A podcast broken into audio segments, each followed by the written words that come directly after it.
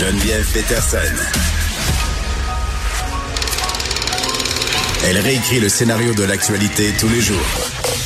Vous écoutez Geneviève Peterson. Cube Radio. Salut Gab. Salut. Bon, est-ce que tu voulais parler des chaussettes que j'ai publiées sur Instagram, cette euh, invention infâme? Hey, j'ai regardé la vidéo, je pense à peu près quatre fois, puis j'arrivais pas à concevoir que ces chaussettes-là existaient. Mais moi, je comprenais même pas ce que c'était au début. Explique, explique aux auditeurs euh, qu'est-ce qu'elles ont de spécial ces chaussettes-là. Ben, c'est comme une chaussette que tu enfiles, mais qui donne l'impression que tu es nu-pied. Fait qu'il y a vraiment un dessin d'orteil excessivement réaliste. Là, il y en a même une qui avait du vernis, ses orteils. Puis là, c'est comme, t'as des bas, mais t'es comme nu-pied. Et ça m'a ramené à une place très sombre là, de ma vie, à l'époque où il y avait euh, les bas avec euh, les doigts d'orteil. Ah oui, j'ai jamais aimé ça comme les souliers de course, mais en plus, ils recréent comme si tu portais une gougoune, là, une sandale. Oh, tout était terrible là-dedans. Puis on dirait j'ai eu des frissons d'un pied en voyant ta vidéo. Mais c'est pas ma vidéo, c'est la vidéo de, de cette compagnie-là qui vend ses chaussettes. Je sais pas d'où elles viennent, mais je sais pas si elles sont très vendues non plus, mais c'est épouvantable. On n'avait pas besoin de ça.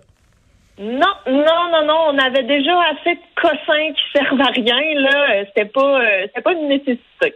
Bon, tu me parles encore de chaussettes, mais pas celle-là. Ben oui, en fait, parce que c'est deux frères qui ont fondé une marque de vêtements en 2016 qui s'appelle la Maison FT et qui veulent maintenant s'attaquer à un problème mondial qui est venu euh, résonner chez moi et c'est la disparition de bas dans le lavage. Non, pas les crises de bas solitaires, le vortex de la sécheuse. J'en ai jeté un sac vert la semaine passée, hein. Un Ben, sac pas vert. à. Oui, parce Ben, que je me, c'est qu'est-ce que je fais? Je me dis, Ben non. Je me dis, ah, mais je vais le retrouver dans la prochaine brassée. Donc là, j'y mets dans un sac. Puis là, à un moment donné, je me dis, ben, je vais faire des paires. Mais là, à un moment donné, quand ça fait un an que tu les accumules, puis que tu t'essayes de faire des paires, puis là, tu te dis, j'en garde parce que je vais les retrouver éventuellement, tu, tu te ramasses avec des bas solitaires qui ont pas personne avec qui évoluer pendant des mois. Fait que je me suis fâchée, j'ai fait, hey, euh, je m'en passe depuis six mois de ces bas-là, là. Tiens, au vidange. Bye bye. Ben, je comprends. Moi, j'avais vu passer un truc sur Pinterest et j'avais trouvé ça bien, bien cute. Tu fais comme une petite corde à linge dans ta salle de lavage pour les bas perdus. Mais je me disais, c'était pas réaliste. Là. Sur Pinterest, il y avait genre quatre épingles à Mais linge. Mais moi, nous, on a trois 800. enfants. Non, non, mais Mais c'est ça. où est-ce qu'ils vont les bas, hein? Pour vrai, parce que moi, quand je mets mes bas au lavage, je mets les deux à la fois. OK? Fait que Oui. où est-ce qu'ils vont? Je, c'est un mystère. Le trou noir de la sécheuse. Ben, moi, j'ai même fait nettoyer récemment mon tuyau de sécheuse, hein, parce qu'il faut que tu fasses ça euh, après euh, à chaque année ish, là, parce que des fois il y a des mousses qui peuvent s'accumuler, puis bon, ça peut augmenter euh, les, les dangers d'incendie. Puis moi, je me disais, quand ils vont nettoyer ça, ils vont bien me retrouver trois, quatre, cinq, six bas. Ben non, même pas. Ils se glissent même pas dans le tuyau de la sécheuse. J'ai aucune idée. C'est un grand mystère. On va lune, mais on s'explique pas le mystère des bas solitaires. Donc, comment ces deux frères-là vont nous aider, Gab, avec notre problème vraiment très important? Ben, en fait, eux, ils ont décidé de faire des bas qui s'attachent ensemble. Donc, euh, je le sais, quand tu les mets au lavage, ils s'attachent Hein, ensemble. fait qu'on va pouvoir perdre les deux. Mais le but, c'est de l'inverse, là, Ah, ah. justement, de rien perdre. Mais il expliquait que ça leur a pris quasiment un an avant de trouver la bonne technique pour que les bas tiennent ensemble. Parce que, bon, ils ont essayé, euh, des boutons en bois, mais c'était très joli, mais ça s'arrachait facilement. Après ça, ils ont essayé des boutons euh, pression, mais c'était comme trop, euh, trop difficile. Quand on les séparait, souvent, Mm. ça déchirait. Alors, ils ont opté finalement pour des aimants. Donc, euh, des petits aimants qui sont placés à l'intérieur pour éviter les contacts avec la peau et l'irritation. Et ils ont, ça leur a pris quand même huit prototypes d'aimants. Donc, pendant des mois, ils ont testé des puissances d'aimants, des façons d'arracher les bas pour être sûr que ça n'abîme rien. Et finalement, ils ont trouvé, et ça va être sur le marché très bientôt, là, en Europe du moins, pour 15 euros la paire. Donc, 15 20 dollars euros? la paire. Ouais. Ben là, ils vont s'étouffer avec leur bas, laisse faire. Mais en même temps, c'est une économie, là, parce Non. que Ben oui, non. ça Non, tu trouves pas? Moi, je trouve que ça coûte plus cher, mais tu gardes bien plus longtemps. Non, tu peux acheter cinq paires de bas pour 20 pièces. Là, je comprends qu'ils sont fabriqués dans des usines euh, d'Asie avec des personnes exploitées, mais avant que je paye 15 euros une paire de bas pour mes enfants qui font nullement attention, je ne sais pas. Il Ah va oui. mouiller de la Non, mais comme pour- dirait ma mère. Quoi? Oui, non, c'est pas le fun comme image, je m'excuse. Mais- Non, vraiment pas, je pas prête à ça. Mais en même temps, pour toi, c'est toi, sachant que tu fais attention à tes trucs, tu paierais pas ce prix-là? Non. non, mais non, je, je écoute, euh, je, c'est une place où j'ai pas envie d'investir, c'est des bas. Qu'est-ce que tu veux? Pourtant, je paye des bas de sport, ce prix-là. Mais bon, j'ai juste le goût de te Mm. dire non. C'est c'est mon trouble de la position qui te parle. Ben, regarde, je l'accepte, je t'accepte comme tu De es. toute mais façon, on peut même même temps- pas en avoir, c'est là-bas dans les Europes.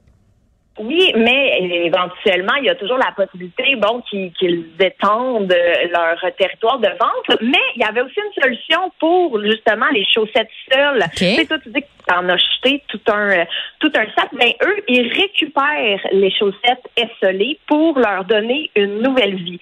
Donc, ils sont envoyés dans un centre de tri, sont ramenés à euh, la matière première et elles sont refilées en nouvelles pièces. Donc ça, au moins, ben ça donne ça donne une nouvelle vie à nos bas qui sont seuls. De bien bonnes personnes. Euh, une antiquaire qui a eu la surprise de sa vie en magasinant dans un magasin d'articles de seconde main. Et oui, elle est allée euh, dans un magasin Goodwill, là, qui est un peu l'équivalent de notre village des valeurs ou Renaissance, et elle est tombée sur une tête en marbre. Elle l'a achetée au prix de 35 dollars. J'ai d'ailleurs beaucoup aimé la photo qu'elle a partagée.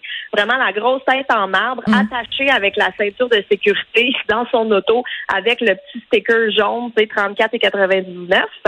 Et comme elle est antiquaire, elle se dit, me semble que ça, c'est pas du toc. Je vais faire quelques recherches. Oui.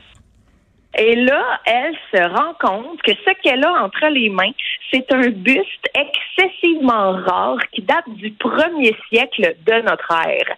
Donc, c'est un buste qui a à peu près 2000 Oui. ans. C'est le buste de qui? Est-ce qu'on le sait?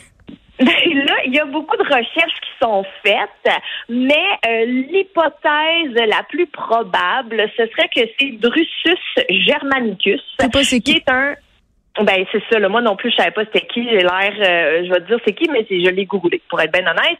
C'est un, un général romain euh, qui a été célèbre par une campagne militaire qui a permis à l'empire romain de conquérir ce que nous appelons aujourd'hui l'Allemagne. Bon, donc là, elle, c'est ça, a ça en sa possession, elle va faire quoi avec ça? Ben là, c'est ça. C'est assez fait. Elle peut pas le vendre. Elle peut pas non plus euh, tant s'en débarrasser. C'est pas le genre de truc que tu jettes aux poubelles. Et il y a une question qui demeure aussi, c'est si ça vient d'Allemagne et que ça date de là 2000 ans, comment ça s'est ramassé dans un marché aux puces aux États-Unis? Donc, euh, ce qui va se passer en fait avec le buste, c'est qu'il va être exposé pendant un certain temps au Texas où la découverte a été faite. Et euh, dans deux ans, il va être rapatrié en Allemagne euh, à sa terre d'origine où il sera exposé à nouveau. Bon, ben écoute, euh, moi j'ai toujours ça comme fantasme de faire, euh, tu sais, les ventes de garage puis de trouver, je ne sais pas moi, un riopel. Je pense pas que ça va m'arriver, mais je pense que c'est comme le, le vieux rêve, tu sais, de la tante riche dont t'hérites là. Tu sais, t'as un appel un mané puis ça dit t'as une tante au Wisconsin à te laisser 7 millions. Je caresse ce rêve-là. Merci, gars.